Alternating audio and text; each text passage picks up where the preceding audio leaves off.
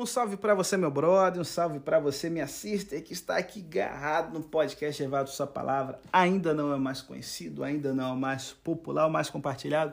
Dependo de você, manda para seus amigos, marca eles, marca-me também.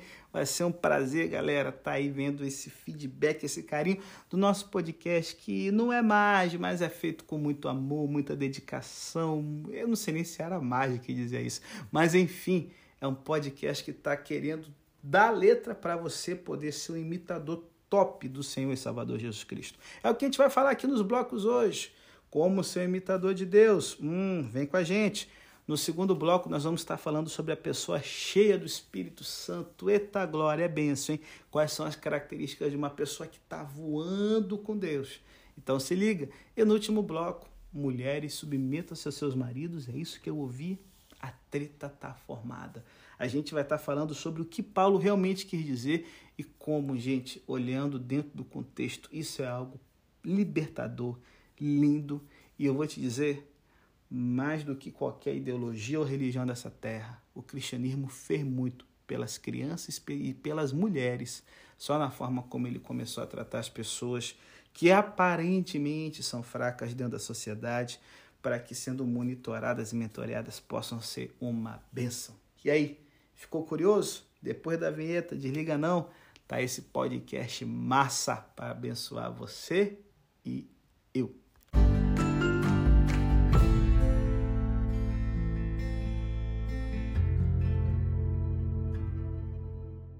É, rapaziada, no primeiro bloco do nosso podcast, a gente vai estar analisando aqui os versos 1 até o 14 de Efésios, capítulo 5, e nós temos aqui o foco principal de que os cristãos devem ser imitadores de Deus.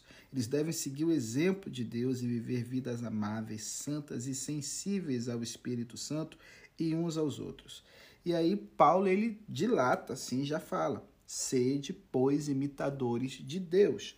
Gente, o Novo Testamento frequentemente incentiva os cristãos a seguir o exemplo dado por outros crentes. Aqui somos exortados a seguir o exemplo dado pelo próprio Deus.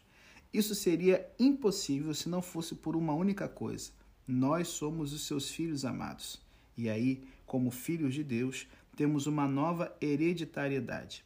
A sua própria vida está plantada dentro de nós. E devido a esta nova vida, agora é possível realmente imitar a Deus.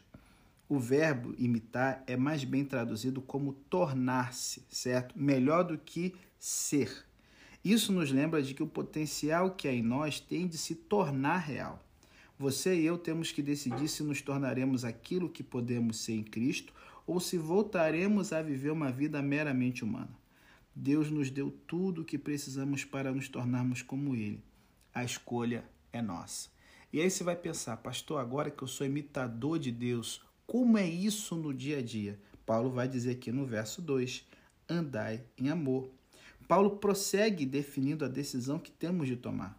Podemos escolher viver uma vida de amor e nos darmos aos outros como um sacrifício a Deus ou vivermos uma vida egoísta. Gente, isso aqui é uma questão muito simples. Eu desejo ardentemente perguntar no meu dia a dia o que eu posso fazer pelos outros, ou a minha pergunta é o que os outros podem fazer por mim. Eu serei alguém que quer dar ou alguém que quer receber? E a verdade maravilhosa, gente, é que ao dar, recebemos o mais maravilhoso de todos os dons, o privilégio de ser como Deus e dar o devido louvor ao seu precioso nome. Por isso, aqui do verso 3 ao 7, Paulo fala: Nem ainda se nomeiem como se você estivesse ainda disputando para ver quem vai ter a melhor reputação. Gente, Deus, quando ele é descrito na Bíblia, ele é caracterizado pela santidade, bem como pelo amor. É pelo fato de representarmos a Deus que não deve ser feita sequer menção de moralidade sexual, cobiça, obscenidade, qualquer tipo de impureza em nossa vida. Alguns podem rir do cristão como um hipócrita. Os cristãos falam de pureza, mas esquecem que são humanos. Não, nós não somos hipócritas. Sexo dentro do casamento é rico, belo, excitante e o melhor, livre. As piadas de pouco valor e as insinuações dissimuladas que o mundo considera como muito espertas não são nem um pouco inteligentes.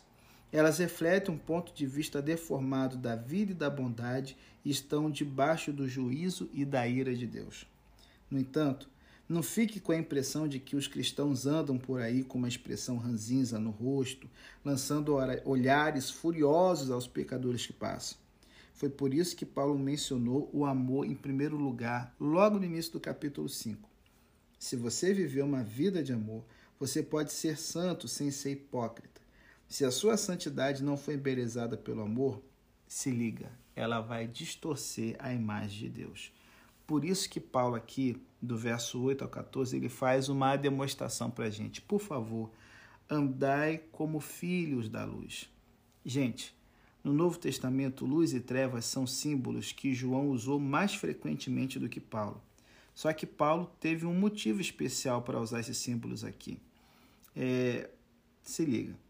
Certa vez, gente, eu estava fazendo uma viagem do Rio para a Bahia, que era a minha viagem de casamento. Cara, eu estava dirigindo sozinho, já eram quase 14 horas na estrada, anoiteceu no sul da Bahia. Na época, a BR estava um lixo. E, cara, começou a chover, mas chover com muita força. E aí, de repente, eu entrei na cidade de Tamaraju para poder buscar um, uma pousada que eu pudesse dormir e continuar a viagem no dia seguinte. Dormi o... Era um quarto horrível que se eu desligasse a luz, desligar o ventilador, tava um calor da pega. Eu estava indo para o meu casamento, era o verão de final do ano de 2006.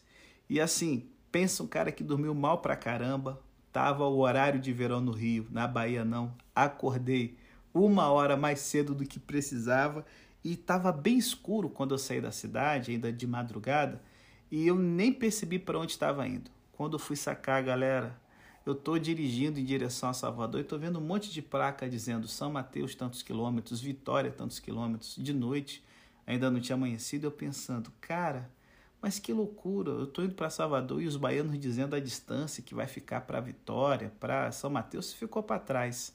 Gente, eu rodei 70 quilômetros, cara, no escuro. E só quando amanheceu o dia eu percebi que eu tinha pegado, cara, o trajeto errado. Eu estava voltando em vez de avançar. Rapaz, se você já garoteou como eu, você está entendendo o que Paulo quer dizer aqui. Na escuridão é muito fácil se perder. Nós vamos vagar para os lugares das trevas e perderemos todo o senso da realidade e nem saberemos o que fazer. Mas se escolhemos aquela vida de amor e santidade que nos mantém na luz de Deus, manifestaremos as obras infrutuosas das trevas. Nós a conheceremos pelo que elas são e também aprovaremos o que é agradável ao Senhor. Então, velho, não garoteie, ande na luz. O lugar onde você está e o lugar para onde você quiser ir estarão claros. Então, novamente, Paulo enfatiza e eu falo de novo Evite, por isso, as obras infrutíferas das trevas. É, algumas pessoas tomam essa exortação como significando que o cristão deve correr por aí ativamente apontando o pecado dos outros. De modo algum. Paulo explicou o que ele quis dizer, dizendo que nós cristãos somos agora luz no mundo. O que a luz faz ao ser levada para um lugar escuro? Porque ela expõe o que está lá. Simples. Na luz você pode ver a verdadeira forma das coisas, que sem luz são sombras, vultos distorcidos. É assim que nós cristãos expomos as obras das trevas. Nós, expressões vivas do amor e da santidade de Deus, entramos na sala e de repente a verdadeira natureza da imoralidade, da impureza, da cobiça, da obscenidade e todos os outros pecados acaba sendo exposta. A pessoa que não pode fingir que o mal é bom, quando a verdadeira bondade estiver presente na sala, ela vai se ver doida com a presença de um cristão ali. Você não precisa ficar, sabe, stalkeando e perseguindo as pessoas. Basta você ser autêntico, ser quem você é. Viva como um filho da luz e deixe que a beleza da sua vida exponha tudo que é feio nesse mundo. E aí, pastor, quando expor as coisas feias, então vou apontar meu dedo e falar: Malditos, o fogo do inferno espera. Não vocês vão apontar o dedo e falar o seguinte: sede meus imitadores, se vocês querem andar na luz, como eu também sou imitador de Cristo.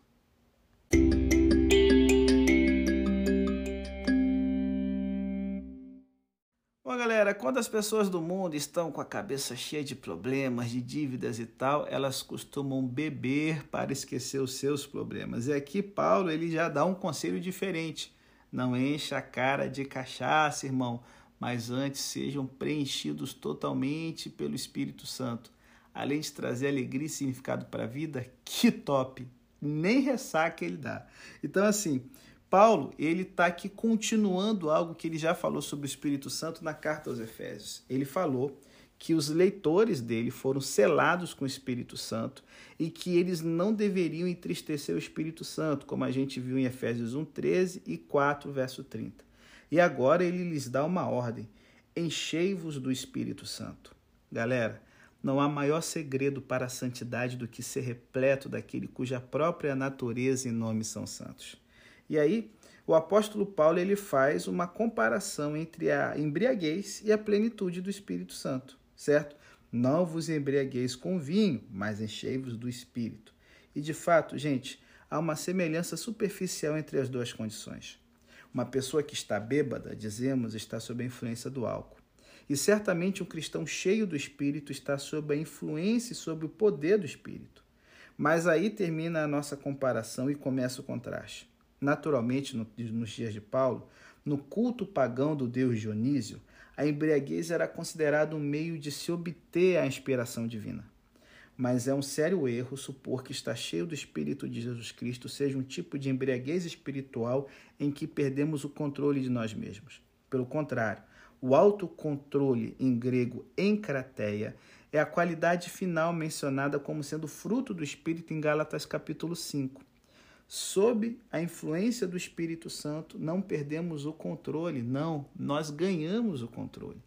E aí, é, como, como diz o, o Dr. Martin Lloyd Jones no, no seu comentário sobre Efésios, ele que é médico também, ao descrever sobre o estímulo do Espírito Santo, ele traz uma, uma informação que é interessante para o podcast da gente. Ele é um médico e pastor e faz uma comparação e um útil contraste entre os dois estados de embriaguez ele diz: o vinho, né, alcoolizado, farmacologicamente falando, não é um estimulante, é um depressivo. Sempre que o álcool entra no corpo, ele tem um efeito negativo dentro da, da, da das células, dentro da, da, do, do, do corpo humano, tá certo? Dentro, afetando a saúde. Tome qualquer livro de farmacologia, gente, e procure a referência de álcool e você verá que está sempre classificado entre os depressivos. Ele não é um estimulante. Além disso, deprime primeiro e principalmente os centros mais altos de todos no cérebro. Controlam tudo quanto dá ao homem autocontrole. Sabedoria, entendimento, discriminação, julgamento, equilíbrio e poder para aquilatar tudo. Em outras palavras, tudo quanto leva o homem a comportar-se da melhor e mais nobre maneira possível é afetado pela presença do álcool no corpo, fazendo com que essa função de autocontrole, meu irmão, vá direto para o ralo. Já o que o Espírito Santo faz é bem o oposto do efeito do álcool no organismo. Se fosse possível colocar o Espírito Santo no manual de farmacologia, com certeza ele seria classificado entre os estimulantes, porque é a esta categoria que ele pertence. Realmente o Espírito Santo estimula mesmo um processo que vai estimulando todas as faculdades, a mente, o intelecto, o coração e a vontade. Sacou então aqui porque Paulo faz o contraste? O resultado da embriaguez, escreve ele, é a dissolução, um termo grego chamado asótia as pessoas que estão bêbadas entregam-se a ações desenfreadas, dissolutas e descontroladas.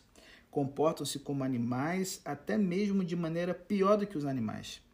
E o resultado de estar cheio do Espírito Santo é totalmente diferente dessa bagunça, gente. Se um excesso de álcool desumaniza e transforma um ser humano em fera, a plenitude do Espírito Santo nos torna mais humanos, pois nos torna como Cristo. Então, Paulo, ele alista os quatro resultados benéficos de estar cheio do Espírito Santo. Primeiro, temos comunhão autêntica, falando entre vós com salmos, com hinos e com cânticos espirituais. Paulo aqui está dizendo que nós somos cheios do Espírito Santo para abençoarmos as pessoas na hora do culto público. É esse o contexto aqui, certo? Sempre que os cristãos se reúnem, gostam muito de cantar tanto a Deus quanto de elogiar uns aos outros.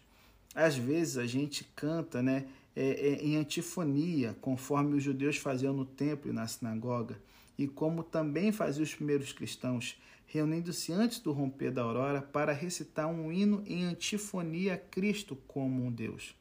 Além disso, alguns dos salmos que cantamos são, na realidade, não adoração a Deus, mas sim a mútua exortação, como a gente vê no Salmo 95, que ele fala: Vinde, cantemos ao Senhor com júbilo, celebremos o rochedo da nossa salvação. Aqui nós temos uma exortação, é a exortação de que possamos ir adorar juntos, para termos comunhão uns com os outros e, ao mesmo tempo, a gente tem um convite recíproco para louvar Deus com toda a força que há no nosso coração. Então, assim, essa é uma das marcas de estar cheio do Espírito Santo. Qual vai ser a segunda? A adoração. Paulo fala: quando vocês estão cheios do Espírito Santo, vocês vão entoando e louvando de coração ao Senhor. Gente, embora às vezes a adoração possa ser silenciosa, quantas vezes irrompe a alegria, sabe, fluindo de dentro do íntimo da gente. Sem dúvida, os cristãos cheios do Espírito Santo têm um cântico de alegria no coração. E o culto público cheio do Espírito Santo é uma celebração jubilosa dos atos poderosos de Deus. E embora o vinho traga uma alegria ruidosa, certo? O culto cristão, ele traz uma alegria sagrada que é embalada, cara, pela certeza de que o grande Deus que a gente está louvando, ele é poderoso para fazer muito mais do que a gente pediu ou pensou no nosso dia a dia. E então nós temos a terceira marca de alguém cheio do Espírito Santo. Essa pessoa é uma pessoa agradecida, cheia de gratidão no coração, dando sempre graças a Deus, nosso Pai, por tudo, em nome do nosso Senhor Jesus Cristo. Cara, nossas ações de graças devem ser por tudo que é consistente com a amorosa paternidade de Deus e com a revelação de si mesmo que ele nos deu em Jesus Cristo. Gente, mais uma vez, na carta aos Efésios, a doutrina da Trindade informa e dirige a nossa devoção. Quando estamos cheios do Espírito Santo, damos graças ao nosso Deus e Pai em nome de nosso Senhor Jesus Cristo. E por fim, uma pessoa cheia do Espírito Santo, a última característica é uma pessoa submissa, sujeitando-se uns aos outros no temor do Senhor. Gente, aqui esse termo grego hipotassomenoi, sujeitando-se, ele decorre do mandamento Echevos do Espírito, como os outros três que a gente viu agora aqui no nosso bloco. Às vezes, uma pessoa que alega ter recebido a plenitude do Espírito Santo torna-se agressiva, arrogante e imprudente. O Espírito Santo, galera, porém, sempre, cara, é marcado pela humildade. E aqueles que recebem a sua plenitude sempre revelam a meiguice e a mansidão de Cristo. Uma das características mais evidentes é que eles se submetem uns aos outros. E aí, pastor, mas esse negócio de meter é um negócio xarope, é opressor e tal. Não, calma, calma. A gente vai abordar isso mais um pouco aqui no próximo bloco. Só que eu queria encerrar aqui ele falando o seguinte: você se ligou nos resultados sadios da plenitude do Espírito Santo? Você está buscando desenvolver isso na sua vida ou andar em comunhão com Deus de forma que isso flua naturalmente? Todos esses resultados dizem respeito aos nossos relacionamentos, gente. Se estivermos cheios do Espírito, teremos um relacionamento harmonioso com Deus, adorando com alegria e com ações de graças, e uns com os outros, falando uns com os outros e nos submetendo uns aos outros. Em resumo, os crentes cheios do Espírito amam a Deus e amam uns aos outros, o que dificilmente causa surpresa, visto que o primeiro fruto do Espírito é o amor. E aí, você está cultivando isso na sua vida ou está azedo igual uma mamadeira de limão sem açúcar? Toma jeito, animal. E aí, galera, para fechar nosso podcast hoje, último bloco, lições sobre a vida 2, submetendo-se uns aos outros. Eita, tem treta? Será? Depois da vinheta você vai acompanhar junto com a gente.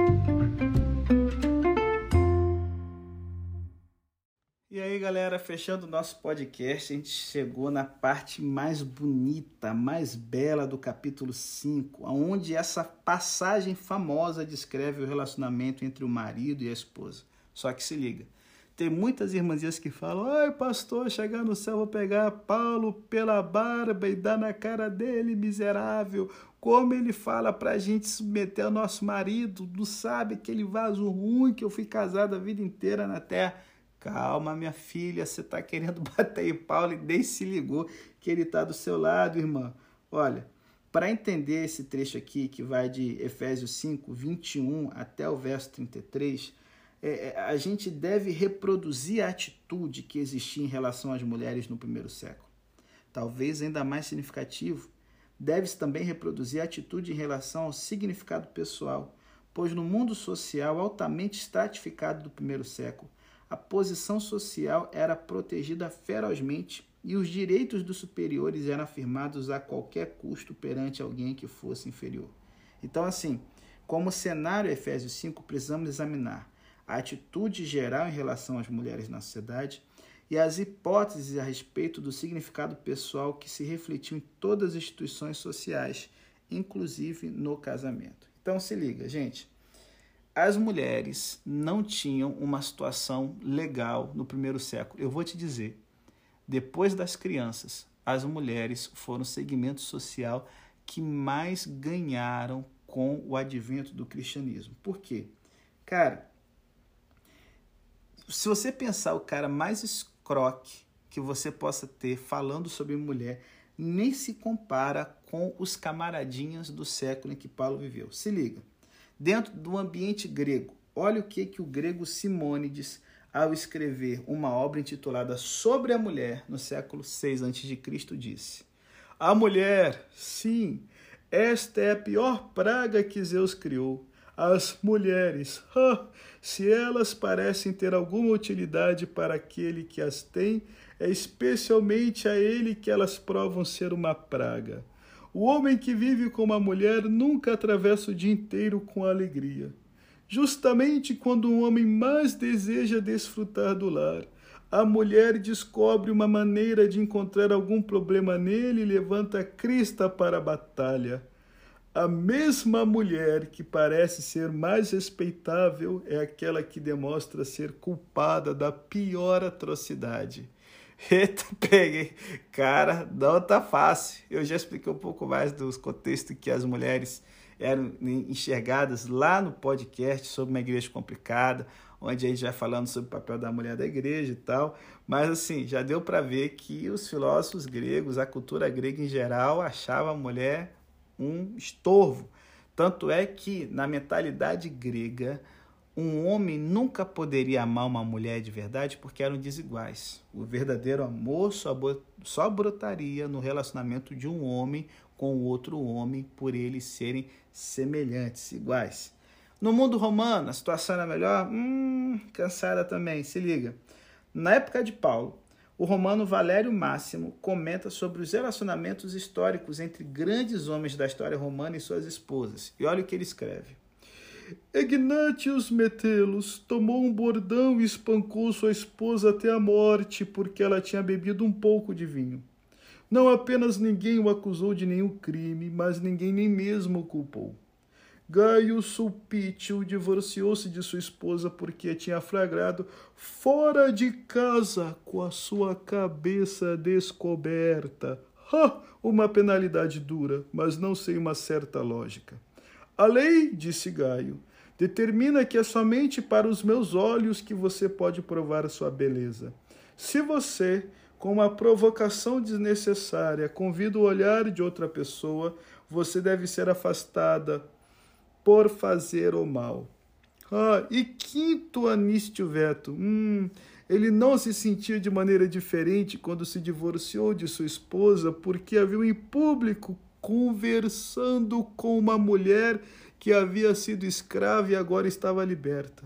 Ah, Quinto foi movido não por um ciúme real, mas poderíamos dizer pelo nascimento e fomento de um ele então a puniu antes que o pecado chegasse a ser cometido, para que ele pudesse evitar que a ação fosse realizada ao invés de puni-la depois. É, meus amigos. E assim há muito tempo, quando os erros das mulheres eram evitados, suas mentes ficavam afastadas de fazer o mal. Hum, Que xarope! Então, assim, ela é, essa era a charopada que criava o ambiente para as mulheres viverem, irmão. E quando você pensar, ah, pastor, o judaísmo seria melhor. Errou, errou, errou rude, errou feio. Era para ser, era para ser, só que os judeus também cansaram a situação, certo? Por exemplo, o livro de Eclesiástico, ou Sirácida, que tem na Bíblia Católica, no capítulo 9, verso 2, ele adverte: Não dê a mulher alguma o poder de pisar a sua dignidade. Hum. Embora os escritos de Ben Sira frequentemente elogiassem o casamento e descrevesse a boa esposa como sendo uma grande bênção, esses mesmos escritos contemporâneos da época próxima ao cristianismo surgir mostram que o relacionamento entre a esposa e o marido no judaísmo, como também no mundo secular, não era concebido como um relacionamento entre pessoas iguais. Olha o que que Ben Sira descreve em Eclesiástico 25, verso 23 a 26. Vou até até Vamos lá. Cirácida. Ben Sira, diz para nós. Homens deprimidos, o rosto entristecido, o coração partido, isto por causa de uma mulher má. Mãos frágeis e joelhos trêmulos, por causa de uma mulher que não traz felicidade ao seu marido. Ha! Em uma mulher esteve o começo do pecado. Por causa dela todos nós morremos. Não ofereça uma saída para as águas, e não seja indulgente com uma esposa que era se ela não estiver ao seu lado, afaste-a de sua carne com uma comunicação de divórcio. Cara, era essa a situação. No século I, o judaísmo definia dez deveres que o marido tinha para com a sua esposa. Eles incluíam coisas como prover tratamento médico, um funeral respeitável, sustento de suas filhas até que se casasse, etc. No entanto, a coisa feia, que era o motivo de divórcio, lá em Deuteronômio 24, verso 1, certo? Levava à inclusão de todo tipo de comportamento inadequado, como sair com o cabelo solto, correr pela rua, conversar intimamente com outros homens a não ser o seu marido, tratar mal os pais do marido diante dele e até mesmo falar com o marido num tom tão alto de voz que os vizinhos pudessem ouvir. Então, assim, no judaísmo, o casamento era encarado de uma forma mais positiva? Sim, muito melhor do que no mundo greco-romano. Mas, mesmo assim, a orientação quanto ao casamento, conforme refletia Ben Sira, era masculina e mostrava como a mulher era benéfica ao seu marido e não como ele poderia servi-la ou ser benéfico a ela. A grande verdade, gente, é que as mulheres eram propriedades, tanto de judeus quanto de gregos e de romanos era essa situação. O homem se achava superior e se ele era superior, a mulher, por ser inferior, deveria servi-lo sem reclamar, sem cessar, sem desanimar. Cara, pensa uma situação em que o superior quer a qualquer custo subordinar alguém que ele acha que é inferior. Por isso que Paulo fala aqui no verso 22 o seguinte: sujeitando-vos uns aos outros no temor de Deus. Paulo aqui tem um princípio controlador ilustrado de duas maneiras. Primeiro, Paulo passa a discutir os relacionamentos interpessoais, sabe, em situações de marido, esposa, pai e filho, senhor, escravo, como a gente vai ver amanhã no capítulo 6. Cada situação envolve relacionamentos nos quais a cultura supunha a autoridade absoluta de um elemento e a total submissão do outro. Em cada situação, Paulo afirma a responsabilidade subordinado e responder ao superior. E em cada situação, Paulo convoca o superior a demonstrar uma preocupação pelo subordinado que não se esperava culturalmente, gente. Na verdade, em cada situação que Paulo pede teria sido considerado não somente inapropriado, mas sim uma vergonhosa subordinação de um superior ao inferior. Então, para nós hoje em dia, as regras de amai vossa mulher, ou não provoqueis a ira a vossos filhos, ou tratais seus escravos com consideração, parecem quase corriqueiras, fatos que são verdades desde o alvorecer da história. Só que no século I, essas afirmações de Paulo eram verdadeiramente radicais. Então, daí a segunda razão para interpretar sujeitai-vos uns aos outros como princípio controlador em cada uma das situações, porque a gramática dá a entender isso, certo?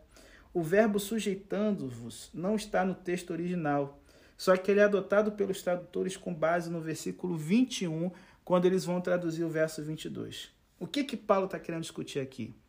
De que devemos sujeitar-nos uns aos outros por causa da reverência que temos a Cristo. Ao desenvolver esse tema, Paulo é cauteloso para não sugerir que uma esposa deve adotar um modo de relacionar-se com seu marido que seja contrário às normas culturais para a instituição do casamento.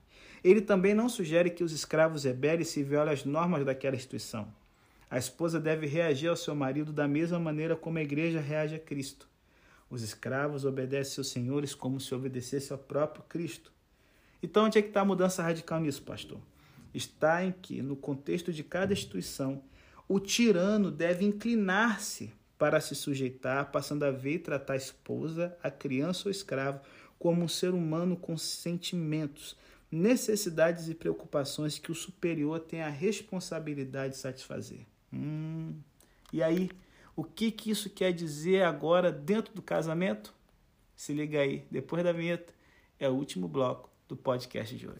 É, gente, depois do cenário sinistro em que as mulheres viviam de desvalorização total, considerado coisas, certo? A gente vê como Paulo está sendo profundo ao dizer que o fundamento do relacionamento do marido com a esposa deve ser o amor. Ele lida como se a essência, sabe, dessa passagem é, é, é, fosse unicamente de que o verdadeiro relacionamento é a reprodução de como Cristo trata a sua igreja. É assim que devemos tratar nossas esposas também.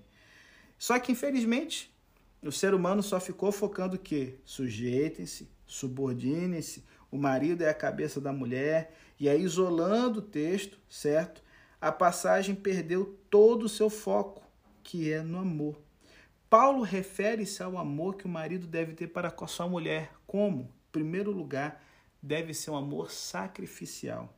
Deve amar sua mulher como Cristo amou a igreja e deu a si mesmo por ela. Nunca deve ser um amor egoísta. Cristo não amou a igreja para que a igreja fizesse algo por ele, senão para ele fazer coisas por ela. Sabe, é, um, um dos teólogos primitivos da igreja cristã, São João Crisóstomo, ele ficou admirado com esse trecho de Paulo, ao ponto de escrever o seguinte: Você viu o homem à medida da obediência, escuta também a medida do amor. Quer que sua mulher lhe obedeça como a igreja obedece a Cristo? Preocupe-se por ela, assim como Cristo se preocupou com a igreja. E se for necessário que deva entregar sua vida por ela, ou ser despedaçado, ou suportar o que for, não fuja disso. Cristo levou a igreja a seus pés por sua grande solicitude não pelas ameaças, o temor ou a coisa qualquer que o valha. Essa mesma deve ser a sua conduta com respeito à sua mulher. O marido, gente, é o cabeça da mulher. É verdade que Paulo disse isso. Mas o apóstolo diz também que o marido deve amar sua mulher como Cristo amou a igreja, com um amor que jamais recorre à tirania do controle, mas sim está disposto a qualquer sacrifício por seu bem. Segunda lição aqui desse texto top, tem que ser um amor purificador, o do marido pela sua esposa. Cristo purificou e consagrou a igreja pelo lavar da água no dia em que cada membro fez sua profissão de fé. Pode ser que aqui Paulo tenha em mente o costume grego. E que costume era esse?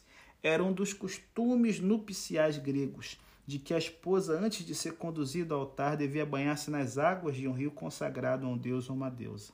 Em Atenas, por exemplo, ela banhava-se nas águas do Calíroe, que era um riacho consagrado a Deus Atena, para que as águas sagradas a purificassem de toda impureza. O que está na cabeça de Paulo aqui? O batismo. Pela lavagem do batismo, a profissão da fé de Cristo, a igreja se torna limpa, pura e consagrada totalmente a Jesus, de tal maneira que não se encontre nela nenhum lugar sujo e nem ruga que a desfigure. Todo amor que afastar uma pessoa para baixo, para longe de Deus, todo amor que, arrasta uma pessoa para baixo, é um amor falso, gente. Todo amor que, em lugar de refinar o caráter, o torna mais grosseiro, que necessita do engano que debilita a fibra moral, que torna mal uma pessoa, isso não é amor. O amor verdadeiro é o grande purificador e limpador de toda uma vida. E aí, Paulo dá a terceira letra. O amor do marido pela mulher deve ser um amor solícito um homem deve amar sua mulher como ama o seu próprio corpo.